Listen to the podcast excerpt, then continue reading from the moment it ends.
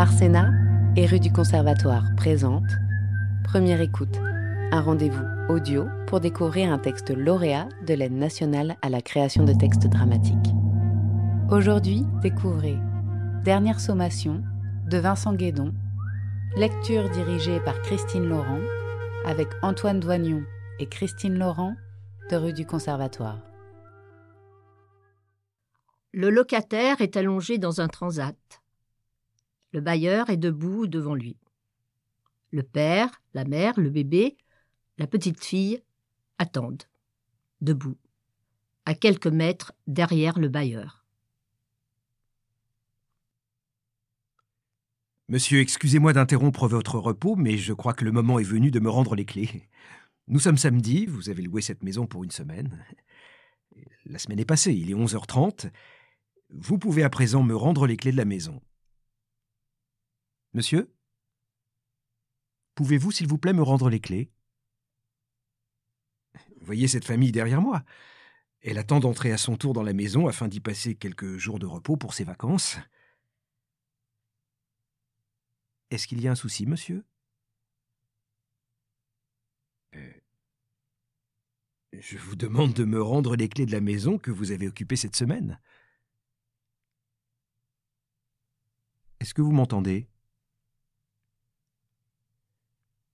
Je répète, monsieur, que je dois les remettre à cette famille arrivée tout à l'heure.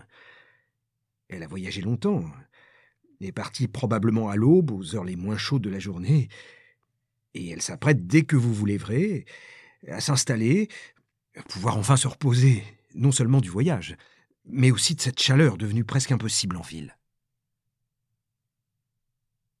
Je pense que vous m'entendez, monsieur? Monsieur, je vous regarde. Je vois que vous aussi vous me voyez, puisque vous avez les yeux ouverts. Et j'avoue que j'ai un peu de peine à interpréter votre silence.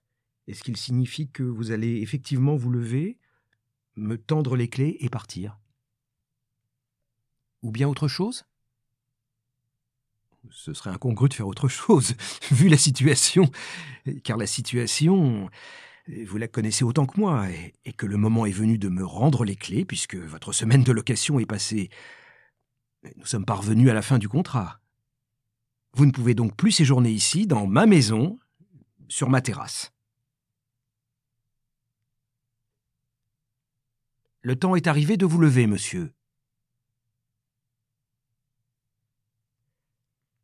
Monsieur, permettez-moi de vous dire que cette situation est un peu gênante. Je ne vais pas attendre la journée, ni même une heure que vous vous leviez et que vous me rendiez les clés. Je veux bien que vous ne parliez pas, pourquoi pas, chacun est libre. Mais je vous prie de faire, s'il vous plaît, ce que je vous demande, ce que nous attendons de vous, cette famille et moi, à savoir me rendre les clés, vous lever du transat et partir. Ou alors, si vous préférez, vous lever du transat et me rendre les clés, et de toute façon partir où vous voulez, afin que je puisse préparer la maison. Monsieur? Vous allez bien? Je comprends bien que vous ayez besoin, croyez-moi, avant de reprendre la route d'un peu de repos, de vous reposer avant de partir et de prendre le volant.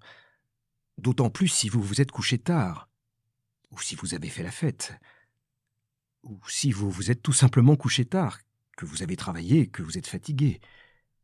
Je, comprends cela, ce besoin de se reposer avec cette chaleur, mais vu la situation, le jour et l'heure, vu la fin du contrat, et vous la connaissez autant que moi, cette situation, je crois pouvoir exiger maintenant que vous vous leviez et me rendiez les clés.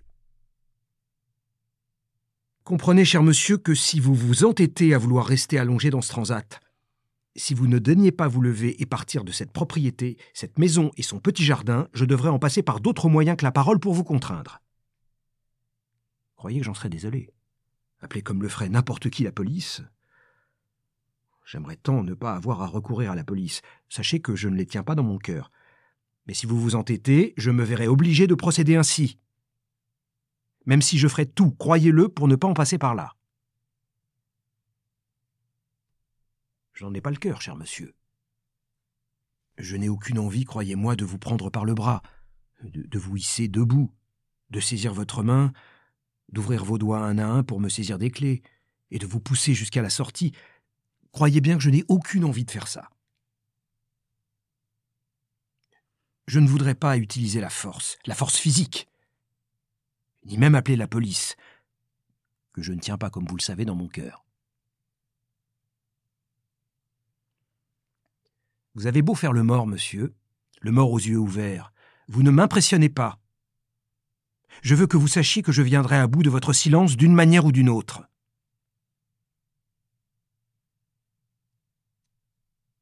J'ai le temps pour ça. J'ai les ressources. Je ne me laisserai pas démonter. Rendez-moi les clés, monsieur, s'il vous plaît. Rendez-les-moi, monsieur. Vous n'êtes pas aussi dur que vous le paraissez.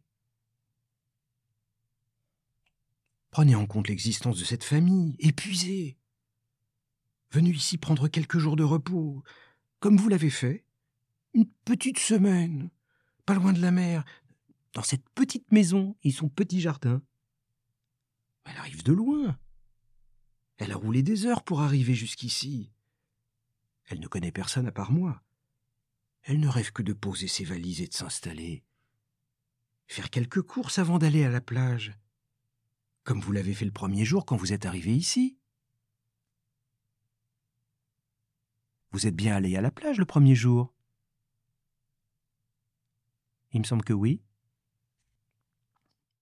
N'en déduisez pas pour autant que je surveille mes locataires.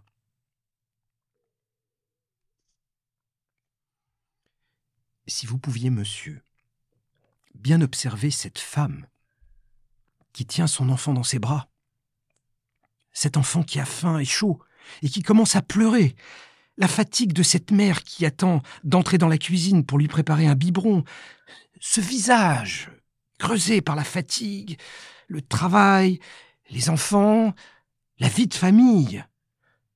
Je vous demande de considérer cette fatigue et d'agir en conséquence si vous le pouvez. Et cet homme, regardez, aussi épuisé que la mère. Il tient les valises de toute la famille dans ses deux mains. Il ne pourra pas tenir ainsi beaucoup plus longtemps. Et la petite, quel âge peut-elle avoir? Huit? Neuf ans? Absolument muette. Comme une allumette, qui tient la poignée de la poussette dans sa main gauche, et qui vous regarde, fixement, attendant un geste de vous, le geste qui la délivrera.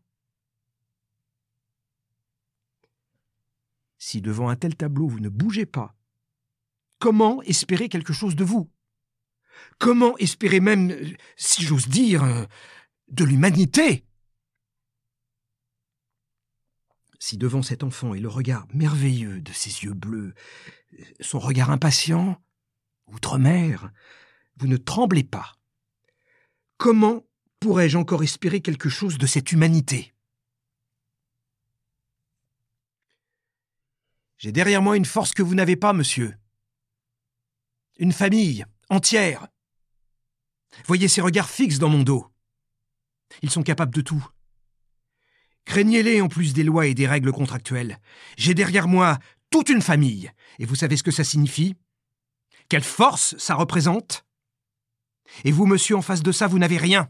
Vous êtes seul. Irrémédiablement. Vous n'avez personne derrière vous Vous n'avez que moi et cette famille dans mon dos qui attend que je lui remette les clés que vous avez dans votre main afin de rentrer dans la maison, s'installer et commencer sa semaine de location. Levez-vous, monsieur, s'il vous plaît. Allez-vous-en. Laissez-nous tranquilles.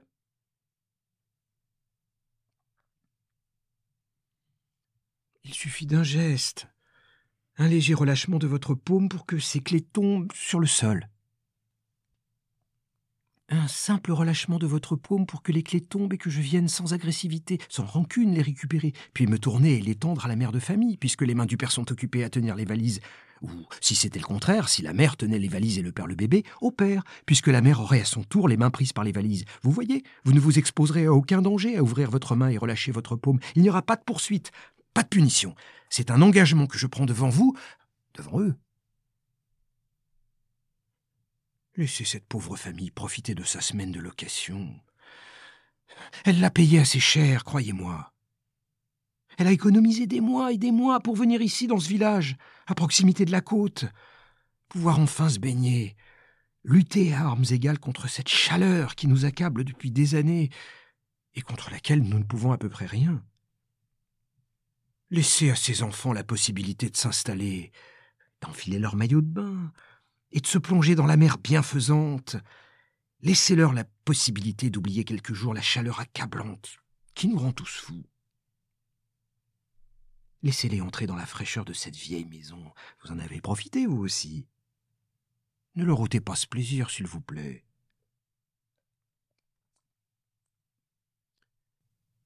Sachez, monsieur, que dans cette maison, j'ai vécu toute mon enfance.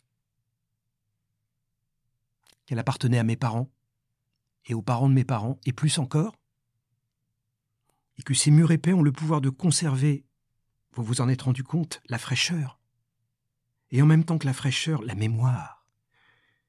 Et je crois pouvoir le dire, le pouvoir d'entretenir cette mémoire encore vive. Celle d'un monde ancien définitivement perdu. Dans cette maison vécurent des gens simples et bons, mes parents, mes grands-parents, mes aïeuls. Et qu'au nom de cette simplicité et de cette bonté, je vous demande de cesser votre comédie du silence et de me rendre les clés, de vous lever et de me rendre les clés, de laisser cette famille entrer, quitter enfin la brûlure du jour et entrer dans le calme et la fraîcheur.